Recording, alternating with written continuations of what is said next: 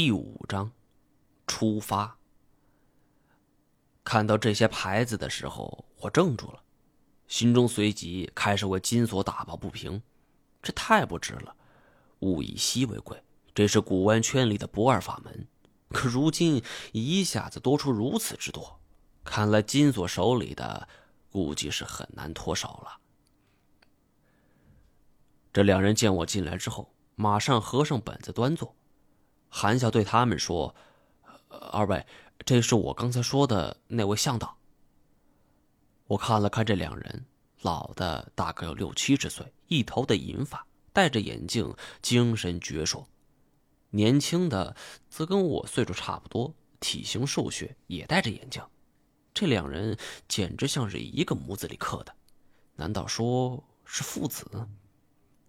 更奇怪的是，两人见到我之后，还有点微微惊讶。像是看见了什么不得了的东西。年轻人先站了起来，主动跟我握了握手。呃，你好，这位是我的老师严教授，我叫马航。声音很亲切，听上去还有点耳熟。而经他如此一介绍，我就恍然了。眼前这位老先生名叫严显江，是生物学的大咖，学术权威。尤其是精于古生物的研究，虽然说我的行业跟生物搭不上边但是多少还沾点无聊的时候也读过他的几本著作。得知眼前这位的真实身份之后，我也紧张了几分，握手的时候都在微微颤抖。呃，严教授，你好，你好，呃，久闻大名。紧接着就自报家门。严教授则是随和的许多。拉着我的手，笑眯眯的问：“听你的口音，不是本地人，北方人吧？怎么选择待在这儿呢？”“呃，这里闹中取静，呃，文化多元，我比较喜欢。”为了不在教授面前跌份还特意说了几句逼格高的话。严教授点点头，紧接着就询问了我一些问题，比如当地的这地质地貌、植被分布、生物种类。在得到一些较为满意的答复之后，他和马航相视而笑，含笑寒暄几句之后就走了。在关门的一瞬间，我也看到他眼神之中充满了疑惑。我也注意到了，那些摆在桌上的石牌一共有十一枚。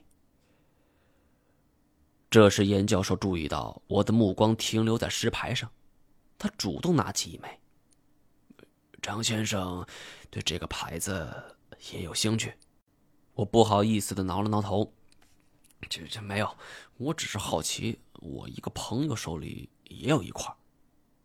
说了此话一出，马航像是遭了电击一样，而这严教授则是微微一顿：“你朋友是做什么的？”“呃，古玩，古玩街上的古逸轩就是他开的。”啊！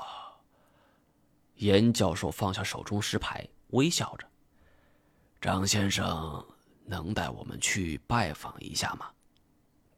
严教授：“这恐怕不行。我这位朋友他最近失踪了，这已经一个星期了，活不见人，死不见尸，一点消息也没有。”严教授听了此话，就沉吟不语，然后忽然道：“张先生。”呃，教授，您别这么喊，你就喊我小张或者小毛都行。别人喊我小毛或者毛哥的时候，我都有着很深的厌恶感。但是跟这位严教授谈论如此之久，我突然产生了一些敬佩感，甚至还产生一种幻觉：此次出行，我不是当向导，而是当学生，跟着严教授出去增长阅历和学识。那好吧。小张，啊，小毛，呃，你回去收拾一下，一切从简，我们会开车来接你，中午就出发。严教授语气略带急促，而且不容置疑。我怔住了，没想到如此急，看了一下表，已经六点了。怎么，怎么这么急啊？严教授露出一个轻松的微笑，来不及解释，不过你放心。我们大概还有几天才会到达目的地，时间紧迫，呃，也是学术需要嘛。希望你能够多担待。我以前干过不少类似的活儿，甚至还给一些翻越边境的不法分子带过路，什么偷渡、运毒、盗猎。这挣钱的同时，我也会自己取货。从来没人如此好声好语的跟我说过。这老教授还就是老教授。有文化的人，那说话就是不一样。都已经如此说了，我还有什么理由拒绝呢？只不过，当我问起此行的目的的时候，严教授总是摇头不答。他显然不想让我知道。我也明白这一行的规矩，不该问的别问。既然请我当向导，那到了目的地，我也就自然知道了。很多人为了保密，都不会提前透露口风。见严教授坚持，我也就不再追问了。我回去之后眯了个回笼觉，然后洗了个澡。平时去户外的装备，我都一起归置在一个衣柜了，直接取了出来。换上作训服和防蛇靴、指北针、防蚊水、军刀、登山绳等等等等。此外，还包括蛇毒、血清等药品。但这些东西，我就已经装满了一个大登山包。全身上下，我最满意的就是这个登山包，正宗的西北货，托朋友在美帝淘来的军版，容量大还够结实，不管是防水还是防火，那性能都绝对一流。下午一点半刚过，严教授就准时来接我了，两辆吉普越野，这种车型在云南这种喀斯特地貌，那绝对好用。严教授说：“要我把装备放在后面的一辆越野车中。”我叫司机打开后备箱的时候，发现这司机他走起路来有点跛，而这车里则是满满当当的装备，还有野外帐篷和一个超大型的医药箱，其余的东西也没怎么细看。两辆车前面坐人，后面放行李。不得不说，此行严教授他们考虑的的确充分。随着发动机启动，两辆越野车一前一后就驶出了市区，本着南边的方向就开了过去。严教授只告诉我，此行的目的地是南边的一处丛林，却没点明是哪儿。我每次问他，他都是笑而不语。我留意了一下车内的人员，司机是一个留着浓一字胡的人，四十来岁，皮肤黝黑，这一路上是不停的抽烟。严教授则在副驾驶上打着盹儿，我和马航还有一个干瘦干瘦、只有五旬上下的家伙挤在后边。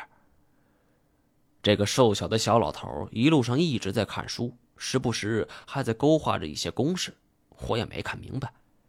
加上后面的二十多岁司机和一个孔武有力的家伙，我们这一行一共七个人。两个小时后，我们在服务区稍作休息，顺便也在给汽车加油。我看大家都是各忙各的，只有那个小老头在跟严教授商量着什么。我趁机瞄了一眼他扔在车里的书，《风水考究》。靠！这老头是干嘛的？怎么还看这种书？我悄悄把马航拉到一边，问他这是什么人。奇怪的是，马航一改早晨的那种热情，反而用着一种很复杂的眼神。我被他盯得发毛了。别这么端着，赶紧说。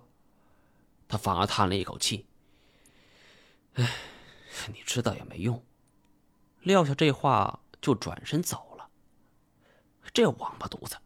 我心里暗暗骂着，看着这些人，只有后边那辆车的司机最年轻，应该相对好问一些。我走到年轻司机的身边，主动递了根烟，他接了过去，伸出舌头舔了舔烟。我又主动为他打火，这招是混社会必须的。顺便再说两句恭维的话，比如说他车开的很棒，这种没经验的小年轻绝对上路。果然，面对我的疑问，他很热情的为我答疑解惑。他说那个小老头名叫白拓，是有名的风水师。留着胡子的大哥，据说以前是特种部队的，名叫梁世赞。而他则叫严海，是傣族的，以前在泰国还当过地下赛车手。至于那个壮汉，他只知道叫向雄，至于干什么的，他就不清楚了。我心中直笑，奶奶的，夸他车开得好，还真给应上了。不过心中的疑团随即而来。这严教授和马航是研究生物学的，如果说我的职业还搭点边的话，剩下这几个人简直就是差了十万八千里。尤其是那个白兔，这会儿还在看风水书，估计也就是个江湖骗子。一个算命的风水先生，一个地下赛车手，一个退役的特种兵，还有一个不知道是干嘛的。我见过的野外探险队伍太多了，但像这种奇葩组合还是头一回见。严教授他们呃怎么找到你的？朋友介绍的。不瞒你说，在泰国一场比赛，我腿撞断了，赛车是别想了。多亏这哥们儿给我介绍这工作，工期短，来钱快。休息了半个小时，我们又再次出发了。这回我学聪明了，跟这几位不做任何交流，眯着眼睛假寐，还管他呢。反正这一带我最熟，啊得罪我就把你们扔到丛林里。想着这些，脑子里也轻松了许多，不知不觉就睡了过去。等我再次睁眼的时候，已经是晚上了，车辆还在继续行驶。我看了一下时间，居然是第二天的凌晨三点。我操，这车他开了一宿。司机梁世赞仿佛没有任何困意，跟白天一样全神贯注。这我心想，这不愧是当过特种兵啊。梁世赞通过后视镜看到我醒了，后面有压缩饼干，你先垫点儿。我推开靠在我肩膀上沉睡的马航，起身去找食物，翻出压缩饼干和一瓶水。一天没吃东西，那着实饿坏了。我大口大口的嚼着，也不知道为什么自己会睡如此之久，或许是太累了吧。我看向梁世赞：“你不吃？不了，我到地方再吃。”我灵机一动：“咱们还有多久到？”梁世赞却是充耳不闻。这路上过程就不必多讲了，我们差不多走了三四天，这高速都走到了国道，然后是省道，还穿越了几个村落，一直行驶到荒无人烟的野外，最后拐进一条小路。